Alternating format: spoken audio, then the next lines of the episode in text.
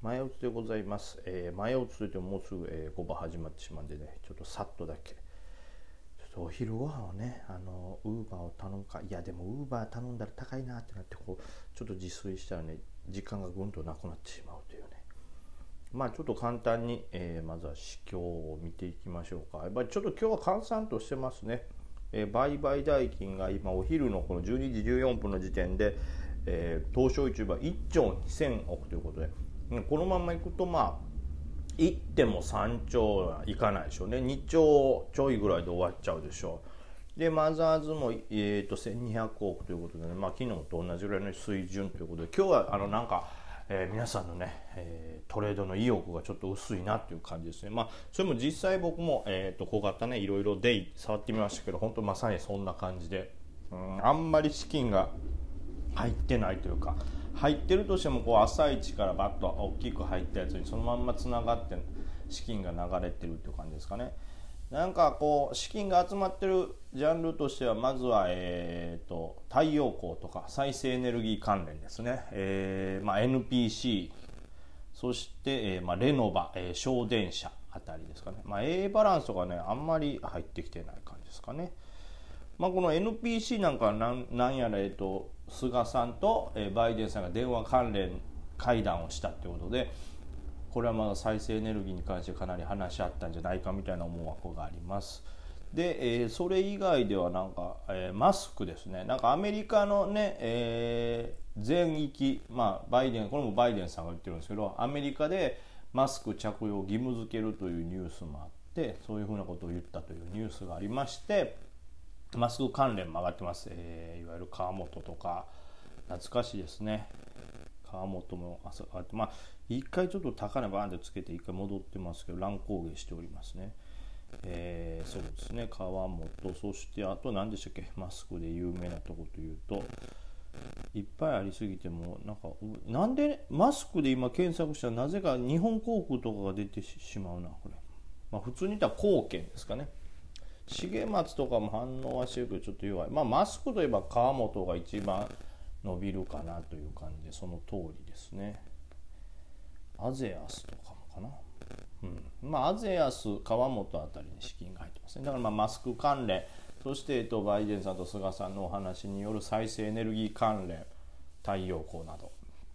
で、えーその他では、えー資金が入っているというと、まあ、富士ガラス、えーこれもあれですね、ワクチン関連の、えー注射器ですね。で、それと対照的に見ると、ちょっと資金が逃げつつあるのがツインバードですね。これは昨日の夜間も僕、あの、ツイートで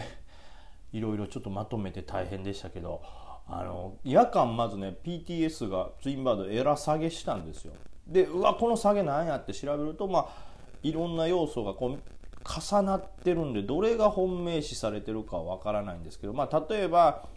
あのまずファイザーの CEO が、えー保有株の60%を売却と。これによってワクチンにもしかしたら今後なんか悪い材料出てくるんじゃないの？そうなると、まあ、ツインバードの保冷庫、まあ、冷凍庫も使われなくなるからっていうことで、まあ、売りが先行したのが一つ。そしてファイザーの、えっと、ワクチン運搬用の保冷箱。まあこれなんかスーツケース型とか言われてますけども。えーそれがまあ今同時に運搬用として開発されててもしかしたらその保冷箱がそのまんま保存とし保存用としても使えるんじゃないかという噂が出てじゃあ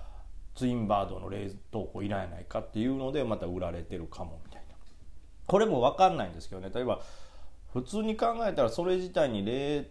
却システムがついてないと例えば電源をつないでみたいな。ない限りは絶対にその冷凍するためのそのね触媒みたいなのを入れ替えていかないと温度保てないはずなんで。で例えばそのスーツケース型って、まあ、これが本当かどうか分からないけどそこそこのねあのマイナス80度までの冷却装置になるとそこそこあの大型というか、えー機能のためにねその分設備が大きくなるんでそんなちっちゃくできんのっていう疑問も残ります。そしてあとはそれに混ざってワクチンのね、えーまあ、本体で BNT162B1 の使用例から、まあ、発熱が結構出てると37度5分から38度ぐらいですかね、まあ、それが出てるんでこのワクチン危ないんじゃないのっていうので、まあ、同じくワクチンのこうなんていうの信頼度が下がってツインバード下げてたと。でこれもなんか BNT162B の1と B の2となんか2種類あってこれも B の2の方がメインなんじゃないか。でそもそももっと前に熱が出るってことは、えー、と発表されてたし、まあ、ワクチンやとある程度熱が出ることは当然と。で、まあ、それも踏まえてのえっ、ー、と何て言うんですか？4万4千人試した結果、えーまあ、被害なしってことだったんで、まあ、気にしなくてもいいのかなというのところも割れてます。で、えー、まだあるんですよね。なんとそのワクチンがその温度問題マイナス80度でこう展開するっていうのはかなり難しいということで、えー、粉末型あの温度管理をあんまりしなくてもいいという粉末型も開発中ですよっていうのが、えー、そのファイザーの CEO さんですかねのお話かなんかでちょっと出回ってるみたいな。でこれもまあストレートにねじゃあえー、ツインバートの冷凍庫いらないんじゃないかっつって売られてると思います。まあでもこれもそのいわゆる粉末型が開発中とはいえそのずっとというかそんな速いスピードで開発できるんですかという疑問も残りますしでまあそもそもそれが完成するかもわからんと。でまあ今まで僕もちょっと粉末型のこうワクチン調べましたけどそんなにやっぱり粉末型って多くないんですよね。でやっぱりえー、コロナワクチンに関してはこのぐらいの少ない冷凍して、まあ、マイナス80度ぐらいにするのがとりあえず基本となるでしょうということでこれもよくまあうん分からないとこではあります。でまあ調べたらそんなとこですね。まあファイザーのね保有株60%っていうのはまあそんな大した量じゃないっていう噂もちょっとありますけど CEO さんの。これもでもちょっとした要因としては残ってるんでしょうね。まあ、不安感が出て、えー、買い欲がそがれてるっていうとこはあるでしょう。そしてまあ同じく、えー、運搬用保冷箱これそのまま使えるとは思わないけどもまあそれもちょっと不安になって売り先行っていうパターンもあります。でまあワクチンの発熱とかも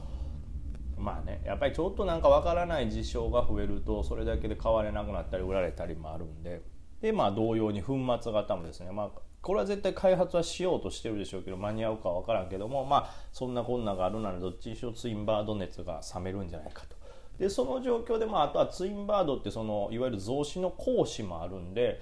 まあ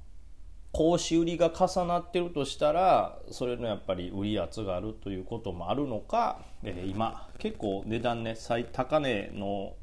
えー、1580円ぐらいをつけた後今1360円まで戻ってるんです。かなり下がってます。200ポイントだから10%以上下げてますかね。まあ下げ幅としてはかなり大きいです。まあこれがだからそういうえー、とちょっと悪材料なのかちょっと危険視されて不安視されてることの、まあ、利確売りなのかさらに講師が進んでるかでまた今後展開変わりますけど、まあ、これが講師売りがそこそこにあるんであればえー、また、ね、全体の売り圧は下がってますからまた夜間であったり明日以降値段上がることになりますけどさっき言ってたような材料を不安視してる人の方が多いんであればちょっと今後も値動きは重いのかなと思います。まあかなりねあの先行して、え、上がってたんもあるんで まあ調整がてらですかね。でまあ、対照的にでも富士ガラスの方はねあの上がってるっていう上がってるというか結構値段をキープして1回バーンと売られたんですけど値段戻ってるんで、まあ、そういうことを考えると、ま、例えば粉末タイプが進むと富士ガラスの注射器っていうのはあんま進まないのかなと思うんでそう考えると粉末タイプが開発されそうっていうのはあんまり材料視されてないのかもしれないですね。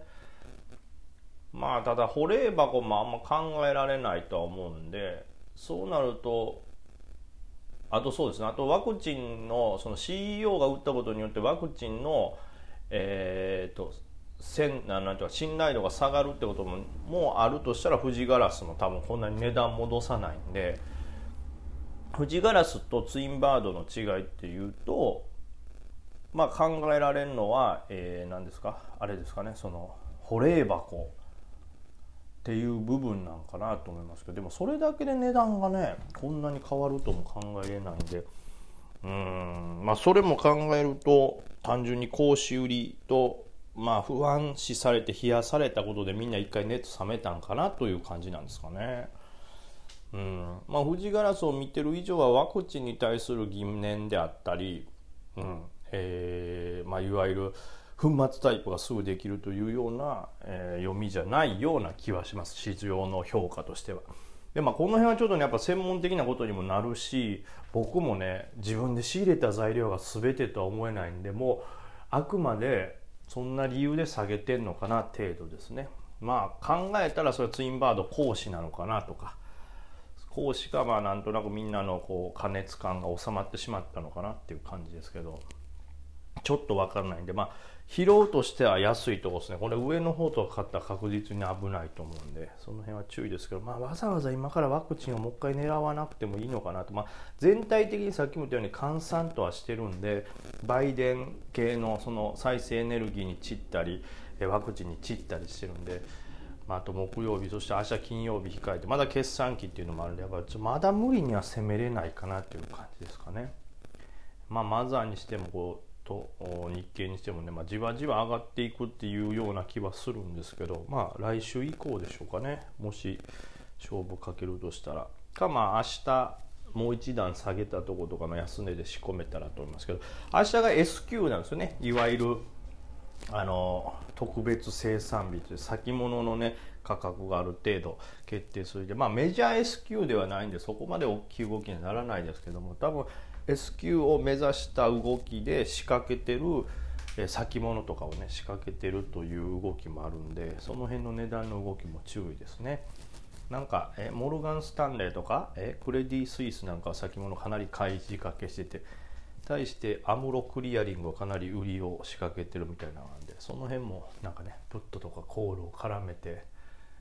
高値で売り抜けたり